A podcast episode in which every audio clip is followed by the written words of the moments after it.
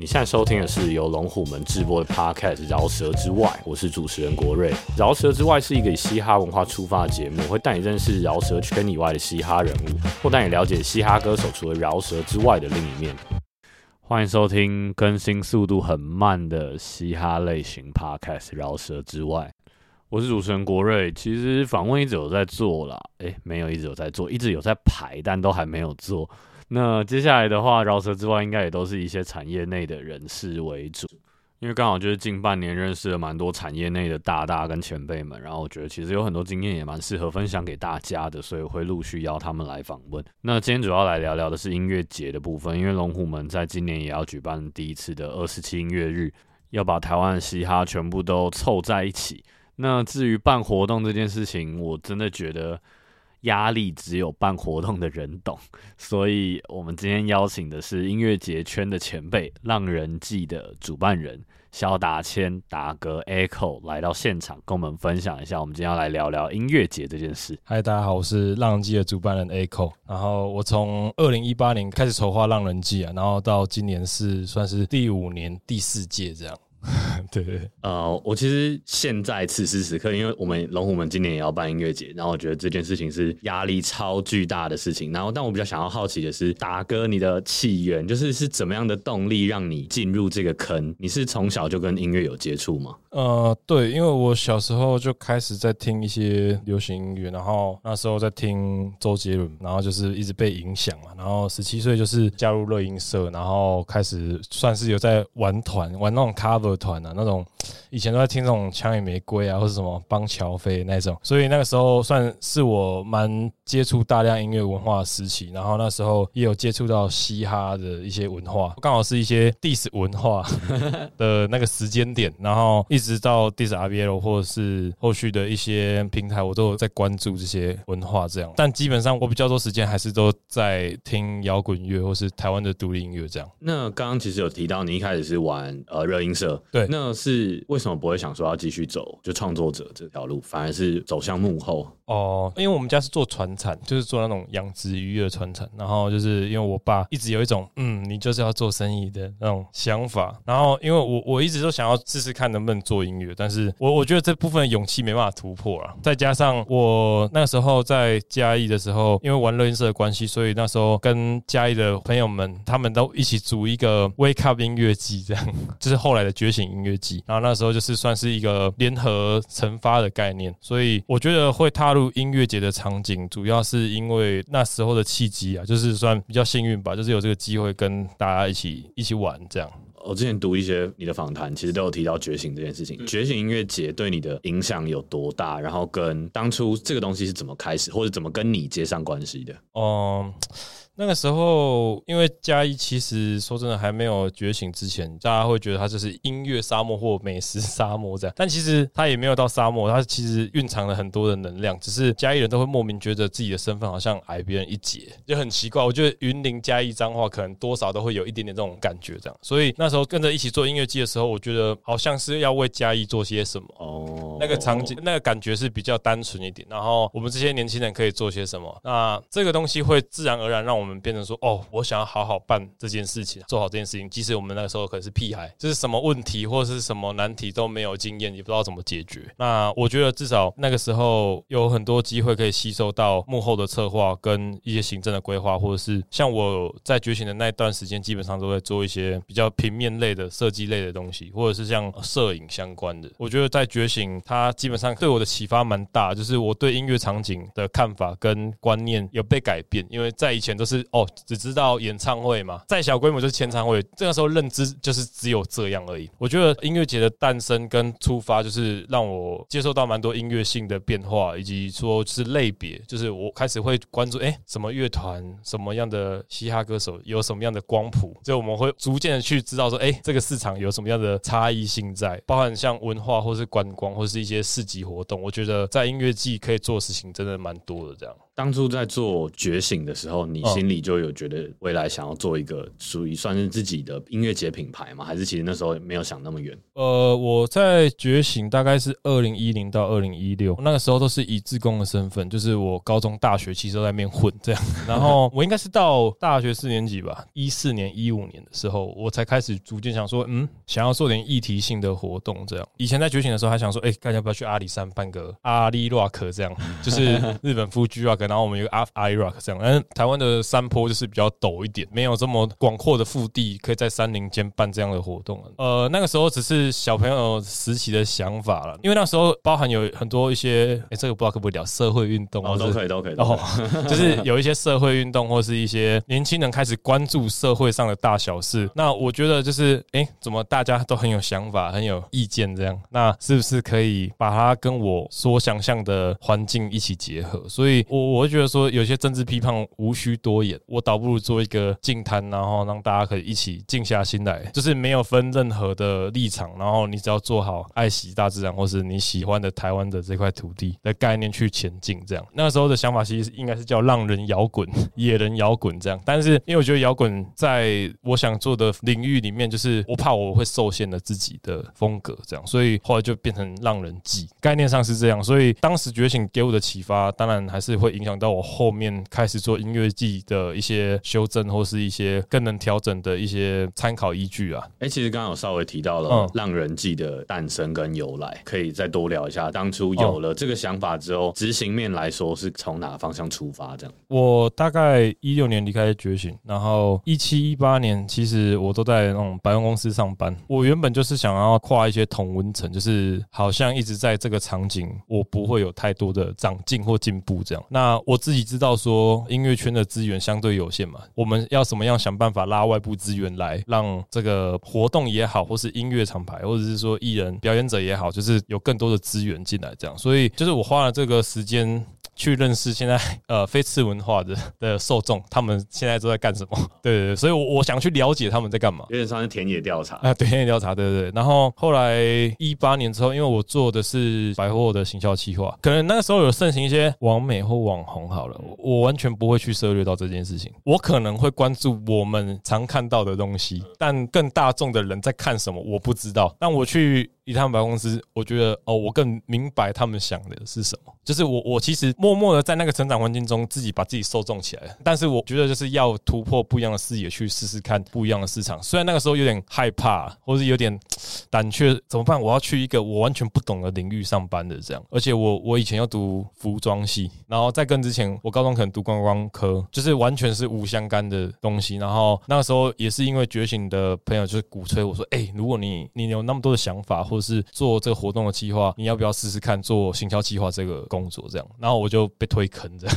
什么时间点让你又离开了百货，又开始重新回到音乐的这个场景里面？OK，我我自己觉得，当然是突破同温层，是给自己一个新的挑战。但是，哎，还是回到这个环境最舒适。哎，舒适当然只是说心灵上的舒适，你物质上或是现实考量，那是另外一回事。但是就是觉得哦，这个有家的感觉。我觉得应该很多人会很迟疑或很犹豫，说我到底要不要跨出。这一步，那我觉得自己算是比较清楚或比较幸运吧，就是可能我我也没有说哎哪里比别人特长，我只是特别热爱这件事情，然后去做这样。呃，我觉得在百货公司离职之后，有给我一个蛮大的勇气，就是至少那种商业赞助合作，或者是像一些比较有系统化的规划，或者像大公司会有的一些行政作业，我会开始把它整理到我觉得音乐产业的像独立音乐或者是音乐节，可能可以这样效仿，它可能会更有效率，或是每个人会有。它应有的价值，就是我开始会比较在意这些事情。这样，哎，那从这里开始，下一步应该是第一次的浪人季。对，那打造浪人季这件事情的最大动力，那时候是什么？哦，其实我觉得一开始是蛮天真的，但每个人第一次办活动都应该会有一些天真的想象。那些养分其实会鼓励你要去推动它，但是现实的考量永远都把我们打得伤痕累累。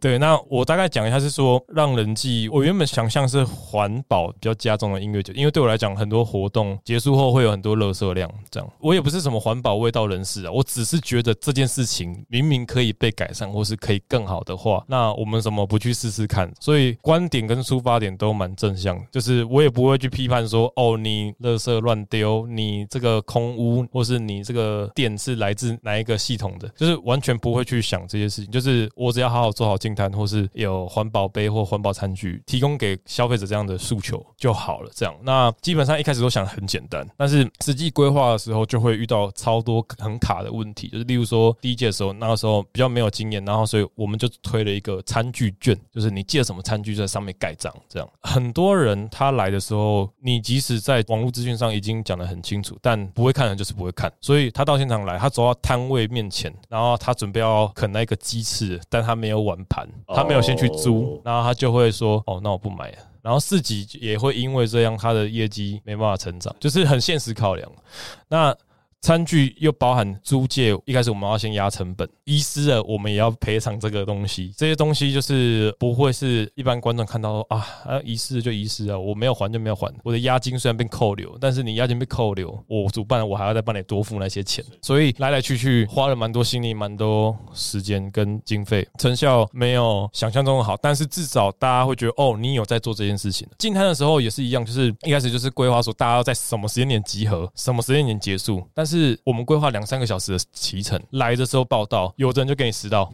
那如果你要带这么大队出发，你要找那么多工作人员一起来帮忙，工作人员可能在沟通上还没有那么清楚，还没有那么直觉，知道你要做什么时候，工作人员有的人就乱带，就可能他在报道的时候，哎，他怎么没有报道清楚，或是流程有问题，所以就会有观众那边苦苦等了一两个小时，就直在等报名，也没进，连摊都还没进，因为那时候我们场地规划很大，第一届在芙蓉那边，大到真的是连我是工作人员我都会生。气，更何况是观众那种，因为那个时候 没办法想象说我怎么样把范围局限在更舒服的空间里面，所以导致说哦，观众他可能进完摊的，他真的在那边等，然后他还要盖手章，然后去换手环，盖完手章跟换手环的地方，其实相距走路大概要十五二十分，手章又很小，你流个汗擦个汗没了，然后他就暴走啊，他就说啊我这边等那么久，然后你们给我搞这出，然后手环还不能换是怎样？所以第一届就吸取了非常多这种。规划上的经验，也是对第一届的观众很拍谁啊？当然还是有一些观众从第一届支持到第四届的。感觉刚开始的时候是环保这件事情大于音乐节，呃，有蛮多成分是这样。因为我自己觉得，好像音乐节还是一个蛮大的一个全部的概念都绑在一起的东西。对，那当初的 line up 比较没有考虑 line up 这件事情嘛？哦，第一届我真的是花什么心力都花下去了。我第一届还要请魏如萱，还要请宇宙人，还有就是现在台面上，例如说美。秀啊，那卡斯其实真的是蛮不错，放在现在也蛮不错。但是我不知道为什么第一季好难卖票。我原本预估这场活动不求大不求小，反正就是两三千人，至少我可以持平。那时候观念就是我为了办音乐季，我开公司，那开公司只是为了盖合约，让你知道我是谁的想法去做。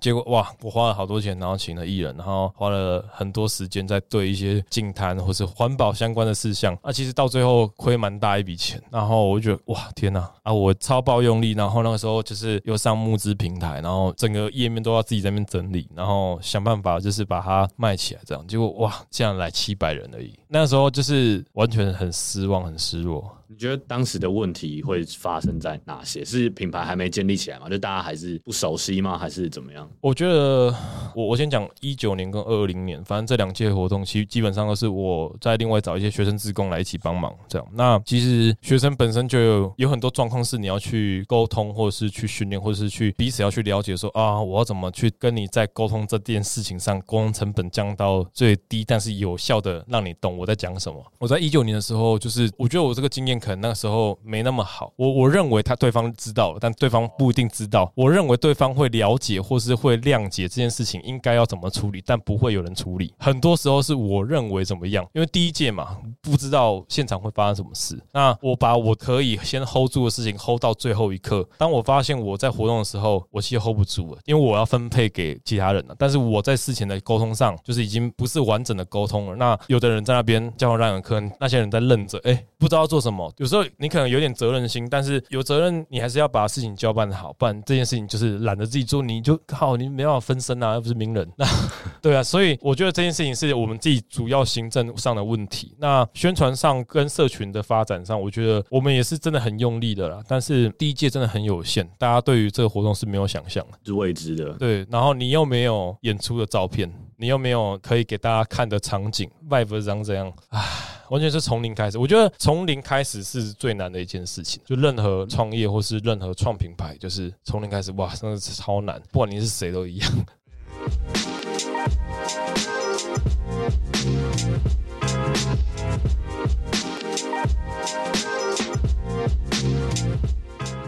那接下来我要深入聊聊一些活动中的一些过程啊。其实我蛮好奇那个心路历程，就是你那个赔钱是你活动前就有预料到的事情吗？还是最后结算之后才觉得是不好的？我觉得第一届就是经验的影响很大。那在活动的环节，应该说我是诚心想要把这个活动做到最好的，就是我对于这个活动的看法跟想法。但是我卖票卖到一半才惊觉，哎呦不对劲哦，这票房拉不起来了。就是我可能卖到第五五百多张的时候，我就开始发现不对，我的成本已经拿不回来的感觉，就已经。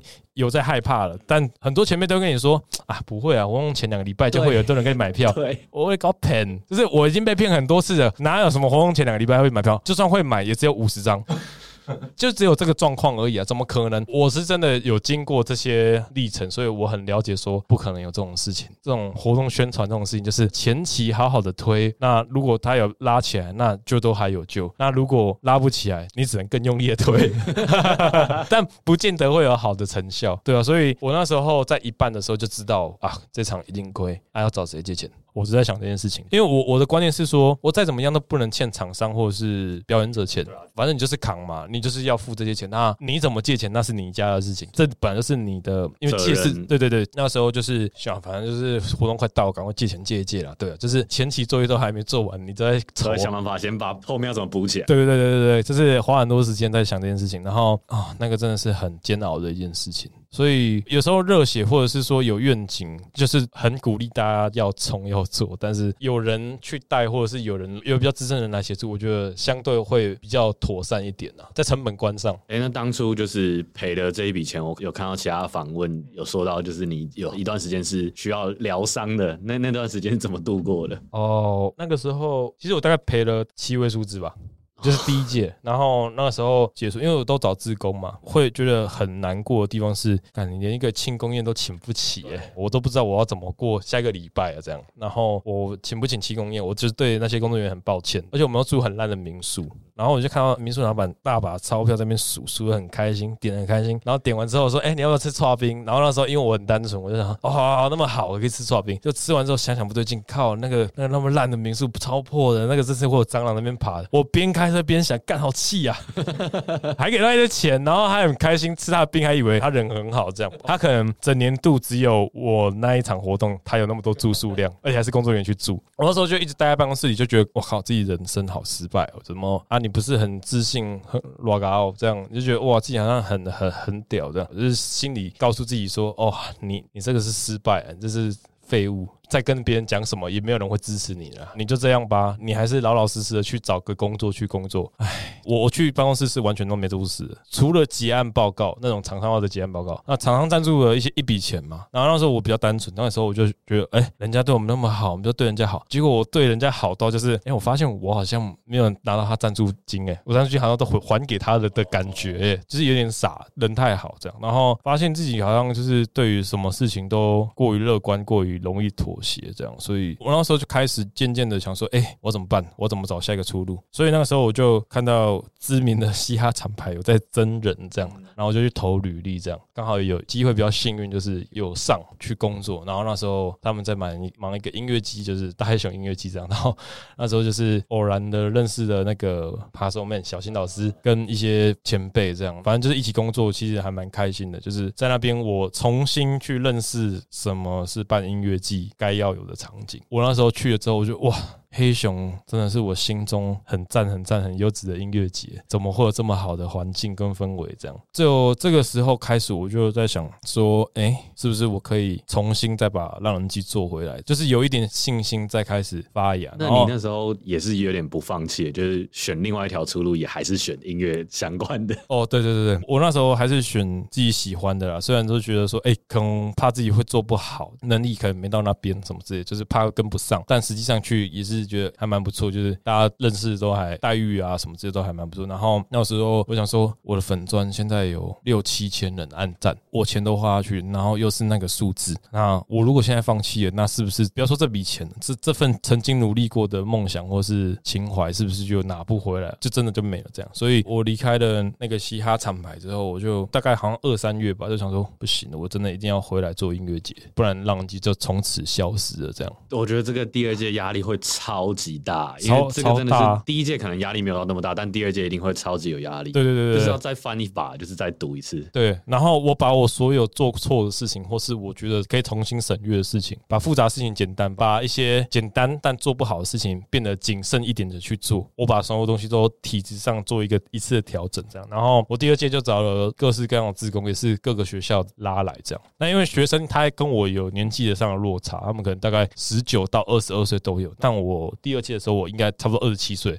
那时候沟通上当然一开始都是很顺、很顺、很顺、很顺。但是到活动的后半段，他们就会开始说：“哎，啊你怎么这么的独裁？你怎么会这么这样想？”我说：“这会这样想，一定会有原因，请你们去试图了解那个原因，拜托。”因为我赔过钱，因为我赔过钱，就是就是我的意思说，我要瞬间让自己变得自私，但这个自私是我要捍卫或是保护我这个品牌，或是某个条件下，我必须要变成这样的一个人。但这样的一个人跟我以前完全不一样，我可能以前是性情乐观，到处都可以交朋友嘛。因为你没有包袱，或是你没有一个指标性的品牌在那边，你根本就是你谁啊？没差，反正我就跟你交朋友啊。但是渐渐的这件事情要开始变化的时候，我的心境也要开始变化。我可能我会讨厌我自己的人，这样对我来讲会是这样。然后我可能要接受原本我们是朋友关系，结果现在开口闭口都要叫我哥，就是我我会开始觉得哦，这件事情怎么会变化了？然后我会觉得啊，有点难以接受，但不是坏事，但是就是会慢慢的因为不太能接受这样。一开始那个状况，然后发文也不能乱发绯闻什么之类，就是要很谨慎，因为现在可能默默都开始有人在看了这样，然后开始对自己有一些某种程度上的自我要求了。那我觉得第二届对我来讲比较痛苦的是说做这样的一个大场面的，但是在人事上磨合上还是有很大的问题在，到底该怎么办？就是我都 我都这么惨了，我都惨过了，那我好起来的时候怎么没办法？这些人事都是尽善尽美，更好的发展这样，然后我就觉得哦很焦虑啊，那个时候还是焦虑。其实办完第二届比第一届的心情还要浮躁，但这样第二届来说对你算是成功的吗？算成功，但是我觉得不谅解是说，就例如说那个时候的自工就说，我到最后还是有分给大家一些费用，就是原本讲是讲自工，但是我觉得不给就过意不去这样。那我后来有给费用，然后还是有人跟我嫌少，我会去点 OS 说，可是原本不是自工吗？对，我想说你原本不是自工吗？而且我跟你谈很久就是自工啊，啊你怎么还不知道这样？那变成一个心态上，我就觉得哇，这怎么会是这样发展？我的善意怎么又一次的沦陷在这个我我不想要的画面中？然后我也想说，哎，其实你知道吗？第二届赚的钱还不够赔第一届。你看起来很成功，那些成功是我多少的时间换来那一点成功，而且我不认为那叫成功，那只是一个阶段性的任务而已。我我必须达成这样，不然我就没有下一步。就我现在的浪人机可能要做的好，或是票房到某一个收入，不然我也不会有下一届。就是每一届都还在赌，但我现在还是在赌。对啊，哎，其实像这样来说，其实每一届都会经历一些不同的问题。对，你自己有没有觉得印象最深刻是哪一个？还是其实每一届都印象超深刻？哇，每一届印象都很深刻。哎，我想一下，就是可能说演出的沟通或时段的沟通，可能就是好。我我举个例子哈，反正就是有某一场算是比较像是 DJ 型的活动这样。然后那时候原本时间是排呃晚上十点到十二点，但是因为那个时候的文化局或者是一些各局处其实都没有提出这些意见，就是说，哎，你十点之后就不能有音乐出现哦。即使我们再小声，他也说你只有扩大机这种设备就是不行。那这件事情呢，在活动前都没有任何单位在提。直到活动前两天，我们去拜会那个警察局哦，就是说，哎，不行哦，你一定要十点结束。如果你不十点结束，环保局就来了。我活动当天，反正三天嘛，前两天都在处理这些事情，都我要跟那些局处首长说，啊，拍谁拍谁，我们尽快结束这样。然后一方面跟艺人讲说，啊，不好意思，原本那个 set 可能时间比较长，那我们能不能缩短这样？但沟通来沟通去，就是因为不是我本人沟通嘛，那因为事情一定要分配下去，那传传传就变成说，哎，你的时间要被减掉哦，因为其他 DJ 哦，其他其他 DJ 的时间都会有，因因为要完整的演出，所以要减你时间哦，就是传来传去就开始有误会，然后。怎么办？那我们在沟通这些演出者，可能火已经在烧了，你知道吗？然后环保局已经在后面准备开单了。那我那时候就说：好，那没关系，没关系，反正就让他们照演。我不想要有这些误会。那环保局来开几张，我就签几张，这样。我那时候心境就是这样啊。警察局就说：啊，你现在不改善是不是？好，我马上环保局就要来了。然后一直被压着，我就人在警车旁边，然后我就在后台，然后看着演出继续演。然后警察在那边压，环保局的人就来了，这样。哎，他来的时间点很好，因为我们十二点结束，然后那个环保局人来的时候就刚好是十一点三十几分。哦，我就觉得 OK，好像剩不了多少了。然后你就看到不对哦，这个环保局的办事人员他有 core 这样，然后身上有刺青，我想嗯，这应该是圈内人吧，应该会容忍一下。结果他一脸很严肃说：“你你今天这样，我先放过你，但如果你明天不改善，我每十分钟开你一单。”我就继续打电话问嘛，反正就是敲时间，来来回回其实产生了不少误解，这样哦，就觉得哦，心好累哦。然后后来环保局隔天还是来了，那演出我们我就说嘛，多少钱我来扛，没事。没事，是自己讲的啦。啊，反正重点他来也是一样哦。他隔天人更好，十一点四十才来。然后他说十分钟开一单啊。人超好，他一单就写了二十分钟。哇！我说哇，酷儿哥，你真是粉丝，心里 OS 说哇，你人真好啊，就是饶我们小老百姓一命这样。所以那时候其实对我的想法上，就是觉得啊，事情还是要更谨慎一点。因为因为原本这个想法就是十点到十点这个时段也是我们前同事可能有这个想法这样。那我我那时候也没想那么多，我想说哎就做吧。但是他原本可能想要大舞台，我说哎那小舞台，小舞台比较不惊啊，那个波波可能。比较不会有问题，这样哇？谁知道他们就是要你活动场域净空，不能有人，就是跟我们想象的有落差，所以就造成这个误会。这样，那其他比较印象深刻的是说，像去年我以前很喜欢一个乐团，就是灭火器，那时候就跟他谈说，哦，我最喜欢灭火器的一首歌是《同学会》这样。他就到活动现场开始演演演演演完了嘛下台，然后大家就 uncle uncle uncle 这样，然后他就跑出来前奏一下，同学会这样，就是我只是偶然刚刚聊到这件事情，在我面前演，然后我整个爆哭爆泪，我就说我操，我这几年来这么痛苦，总算还是有一点恩惠，你知道吗？还是也被滋润到这样，我是躲在侧台，真的是痛苦，我就觉得哇天哪，值得了啊，真的。哎，那这一阶段最后一题想要问，你觉得现在浪人计算是一个步入正轨的状况了吗？步入正轨是说就是营收。状况，或者说 看你怎么定义步入正轨。好，我觉得第一二届就是都是自工嘛。我自己知道这件事情是不健康的，就是呃，如果能执行，我都全执行这样。所以第三届的时候，我就开始找正职跟约聘的员工。活动现场基本上就是我也不想被任何人讲话，所以第三届就有觉悟，说我全部都要至少都要死心这样。第三届我觉得这样就是一种对我来讲是步入正轨的方向，即使那个时候可能只有一位正职，然后其他都是。是约聘人员，今年就是要做这个二零二二年嘛，那就是这段时间我其实大概招一招，应该有四个正职，那其他都是也是都约聘攻读这样，但是能尽量在这个产业里面让它健康起来，是我自己觉得是一个蛮大的心愿。我想要做好这件事情，然后让大家是可以安心做这件事情，即使再累，大家一定都会很累。但我意思说，就是再累都是可以有基本的薪资条件，或是更好的生活条件这样。所以这件事情都慢慢转型，那这些事情。都会影响在我们如何去定票价，或者是定赞助的一些定的啊，对成本支出。对对对对，就开始有这个考量，这样。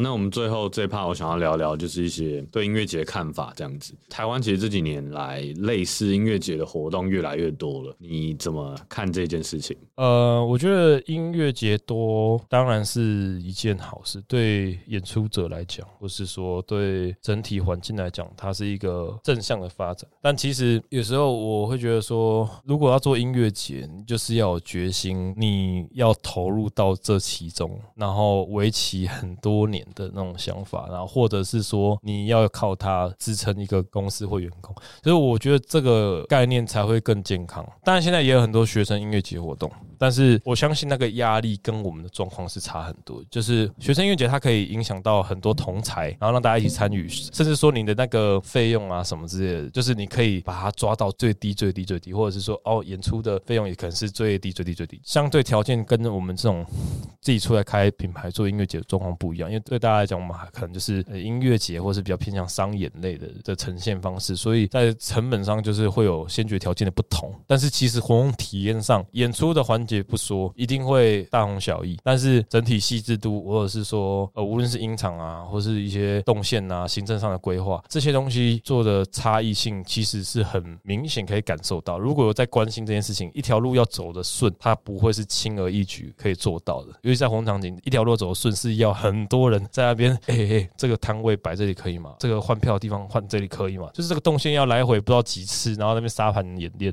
才有办法走得顺。所以我觉得台湾音乐节多。这件事情没有不好，但是我希望大家是可以花更多时间想办法让音乐节是这场景其实更专业的。好比说跟艺人的这些器材的对单，或是站位图啊，或者说宣传上我们该怎么走，或者是人事上该怎么处理，就是应该是要想办法是大家要走长远的路，而去铺设这个活动，去让它发展。那如果没有这个觉悟，我觉得先不要办了，先不要拜托，因为大家会互相影响，那真的是。很痛的事情。哎，在台湾办音乐节啊，你觉得有什么是在台湾办音乐节的优势？然后什么可能是劣势？优势，我觉得来讲，就是台湾人可能没有像欧美的观众这么疯狂，或者疯狂就是那个野性是很难以掌控的，他可能会做一些很失控的事情。这样，我觉得台湾相对是比较没那么失控。亚洲国家大家都很认真读书，那所以就是会有一种比较乖的一个性质在心中。这样，那所以我觉得这方面比较好。但是台湾的劣势，我觉得票价。我说坦白，就是演出者因为演出跟设备，或者是跟他们的准备，其实是越来越细致、越来越充足的东西。那相对会影响在谈的这个收费上面嘛。所以等于是说，音乐节制作成本一定会升高。那包含原物料上涨，你那些硬体费用，那根本不用说。所以我们今年有做一点小突破，就是票房拉高一点。但是为了要维持品质，为了要让公司再能营运这个一两年。我们必须这样做，如果没这样做，也是一样，就明年没有让人记了。这样，所以考量是很多纵观考量。那国外的音乐节，好比 Fuji Rock，它可能我那票价都是几万块在起跳，然后大家是推着露营车进去这样。我觉得，既然我们都知道国外都是这样的收费状况，那为什么台湾还没办法有这个共同的认知，或者是说主办单位们是不是可以一起想办法把票价再拉高？这样，因为这影响活动体验。就如果我有更优渥的条件，我如果不靠政府的。补助，那我是不是应该要怎么做可以更好？对我们来讲，我们像我们去年是有政府的补助，没错，就是有这个补助，对我们来讲，哇，这一切都是很加分。像我们今年就是可能也没有拿到，就还好。但因为我知道整体的国家状况是因为疫情的关系，所以大家都在纾困，所以补助的额度相对有降低。所以我也觉得，哦，这就是时运嘛，就是这个状况。所以我也觉得都还好。但是逐渐的，我们要想的是说，如果没有补助的状况下，我们可以安然度过，那这是很正常。不过的一个环境的，那如果有补助，我们就是被奖励的啊，就是我们真的有在认真，所以我们被奖励，那这件事情就会变得越来越健康嘛，对啊，所以我觉得总体还是票价的提升实在太重要了。我觉得大家观念呐，因为像我们今年就一直被念，你只要调涨票价，一定会被念。像我就涨了四五百块，但我那个规模，我能不涨吗？嗯，就四个舞台，然后又大概有七十组的演出者，我如果不涨，那国外音乐节同样的规模，那为什么他可以收个四五千块以上？就是这件事情，就是会觉得哦，心里有点不平衡。我这么精心的在帮你们做一些内容上的安排，希望大家可以多多了解。这样，下一题想要问，你觉得音乐节最重要的事情是什么？艺人吗？还是说这是一整个体验？还是说是一个文化的感觉？哦，这一题，我觉得音乐节这些东西都很重要。就是我核心概念就是一样，还是说环境友善嘛？但我现在比较少在讲环保，因为环保大家的定义是不一样。就是有的人会觉得开车就不环保，或者是你走路 买个吃的喝的有包装就不环保。那因为我原本是有用环保这个概念去讲让人记，但现在逐渐把它讲成环境友善。环保，我刚刚讲它就是很生硬的东西，你一讲错，你就整个拜拜了。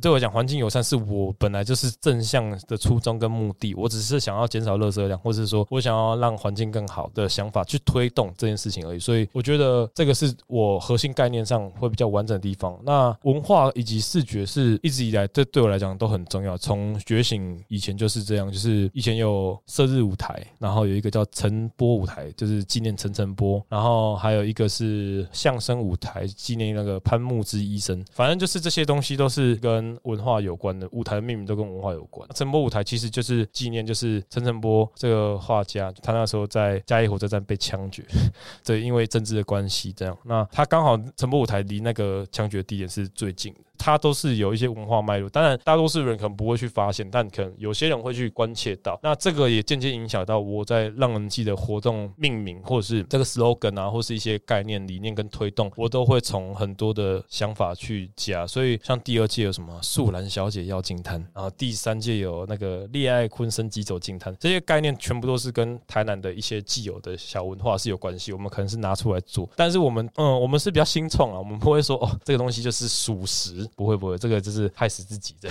对，那今年的主题就比较特别，就是不太想再用历史的脉络去讲，就是想说讲一点我对台南的一些想法，所以就会变消失的鳝鱼意面。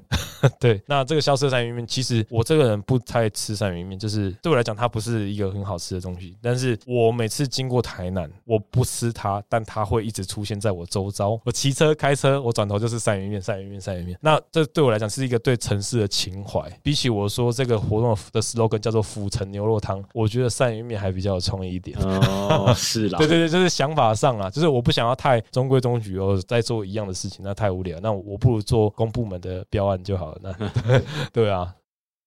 刚刚其实有稍微讲到，就是让人记从环保变成到环境友善，所以你觉得这么多届的让人记之后，你自己有什么不一样吗？我觉得现实迫使你要成长啊。那当时比较着重在环境这上面，我觉得我在比例上有调整这个体质，就是变得不是这么强调环保，就是还是以环境友善去推，而不代表我们不去重视这个问题。但是我势必还是要有一些改变，就是这个是比例上问题。如果我不改变，我今今天就是更惨而已啊！因为说实在，大家还是在意卡斯啊，或是在意演出者有哪些。那既然要考虑这么多人想看的东西是什么，那我必须做出改变嘛。因为大家每年都在期待，前两年二零年、二一年是刚好疫情后的第一场活动，就是我们比较幸运的地方。那我们今年是不是应该要有什么突破？不然这么多的活动出现，那为什么要选我们？会让我开始一起去思辨这些问题。这样，所以理想上一定会有一些调整跟改变。但我觉得这不影响我的初衷啊，我还是很认真的在办活动，或是我还是很认真的在准备这些事情。对我来讲，这个东西是长远的，十年、二十年，或甚至是一辈子，所以我不会轻易去妥协，说我要让它变值，或是卖给什么人，因为没没有什么比这个更珍贵的，对吧？所以我觉得至少我认清了现实，或是认清了更需要考虑的一些关键点，这样是对我最大的帮助。那最后一题，龙虎门今年也要办一个嘻哈类型的音乐季，音乐节。因为我们从一日开始这样，那你对这件事情怎么看？我其实蛮早之前就在想说，嘻哈音乐节的诞生跟这个想法。一方面，我先讲好了，就是我对于龙虎门这边，就是我我一直都很欣赏，就是从 YouTube 上的一些像耳机救察队，或是不速之客啊，或是诸如此类的一些节目安排，我就觉得哇，超棒超屌。然后还有以前那个 Red and Roll，哦对对，就是这一系列对我来讲，就是算是在嘻哈的领域，就是一个蛮大的曝光以及突破这样。所以我必须讲，还是有一些。分众市场嘛，对，就是比较听摇滚的人，他可能还是都知道嘻哈龙虎门这个市场上，这个光谱上，大家还是有办法吸收到，所以我觉得这是一个很成功的一个标榜吧。所以在做嘻哈音乐节这件事情，我就觉得哦，这个超赞，真的很棒，总算有人要把它扛起来，扛起来了。但是我我相信一定有很大的压力，这个压力很大，超级。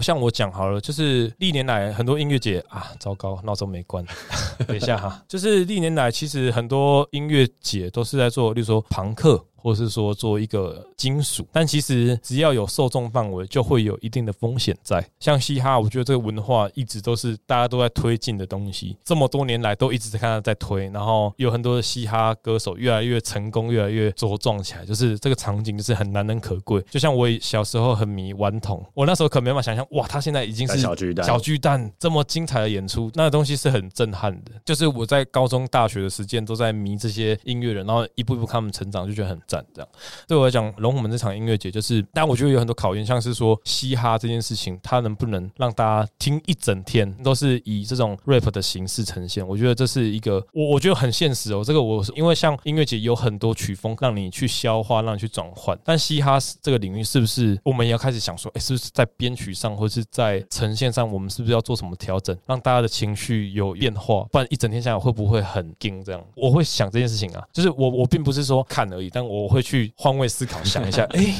这场哇要怎么办？这样，所以我很期待这场活动。但是我我也一直在想说，哎，如果有什么可以交流的，或许我们可以聊聊看，说，哎，或许这个节目可以怎么做会更舒服啊？这样，对对对对，这是给一些小小的想法，感谢感谢，对对对对对。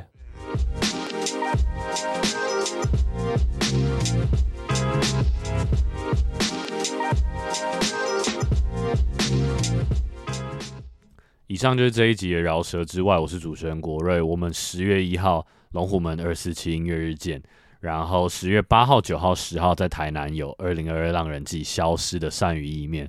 我觉得如果你喜欢艺术啊、音乐文化这件事情的话，尽可能的一起去参与我们的场景打造这件事情。